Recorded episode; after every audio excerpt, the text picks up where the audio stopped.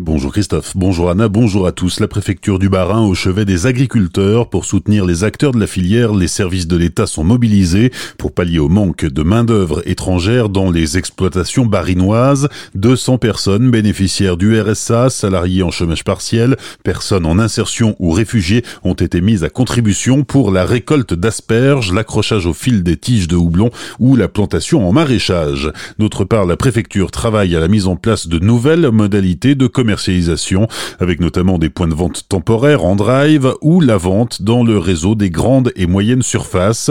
Plusieurs enseignes ont ainsi proposé une place supplémentaire aux produits locaux.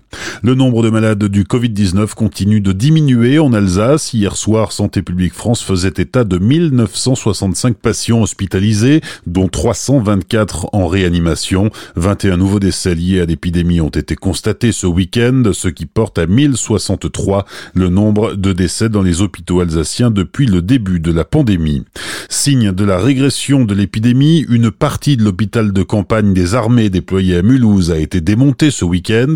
L'infrastructure réduit sa capacité de 30 à 20 lits en supprimant un module de 10 lits de réanimation. L'hôpital de campagne des armées avait accueilli son premier patient le 24 mars alors que les services de réanimation du groupe hospitalier régional de Mulhouse-Sud-Alsace étaient saturés. Le docteur Gérard Simler est médecin généraliste à la retraite. Il reçoit toutefois encore ses patients dans son cabinet de Markolsheim chaque matin.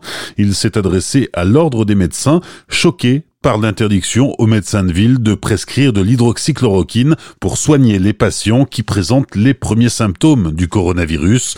Pour lui, empêcher l'accès à l'hydroxychloroquine est un crime contre l'humanité il y a actuellement une dualité entre les directives qui nous viennent des Parisiens et le grand expert, le professeur Didier Raoult, qui lui prouve euh, de plus en plus et de mieux en mieux de l'efficacité de son mix. Et c'est la mortalité la plus basse, elle est inférieure à 0,5%. Qu'est-ce qu'on attend pour avoir le droit nous, les médecins généralistes, d'utiliser ce fameux mix. Et c'est ça qui m'emporte. Je reproche d'empêcher aujourd'hui aux pharmacies de délivrer l'hydroxychloroquine je dis que c'est un crime contre l'humanité parce que les médecins connaissent ce produit. Ça fait 70 ans qu'on donne de l'hydroxychloroquine. Ça fait au moins 20 ou 30 ans qu'on donne de l'azithromycine. Les médecins savent très bien qu'il y a peut-être un petit risque au niveau cardiaque, mais si on pratique un électrocardiogramme, on n'a pratiquement aucun risque c'est beaucoup plus dangereux de prendre 4 fois un gramme de doliprane par jour que de donner de l'hydroxychloroquine.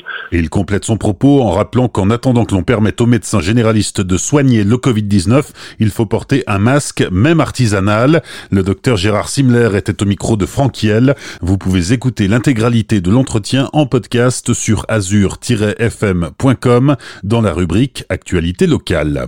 Le confinement reste de mise, malgré tout certains braves l'interdit. Ce week-end au lac Vert dans la vallée de Munster, un couple de jeunes Vosgiens a été verbalisé. Ils étaient venus pique-niquer, allant même jusqu'à installer leur table et leurs chaises de camping. Les gendarmes les ont verbalisés, 135 euros d'amende chacun, pour avoir enfreint les règles de confinement. Quatre individus déférés au parquet de Colmar hier, deux d'entre eux ont été écroués.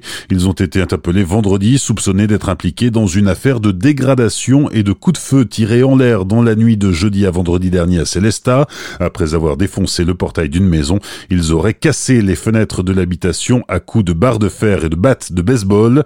Les deux suspects détenus seront jugés jeudi en comparution immédiate. Les deux autres, dont un mineur, ont été remis en liberté. Bonne matinée et belle journée sur Azure FM. Voici la météo.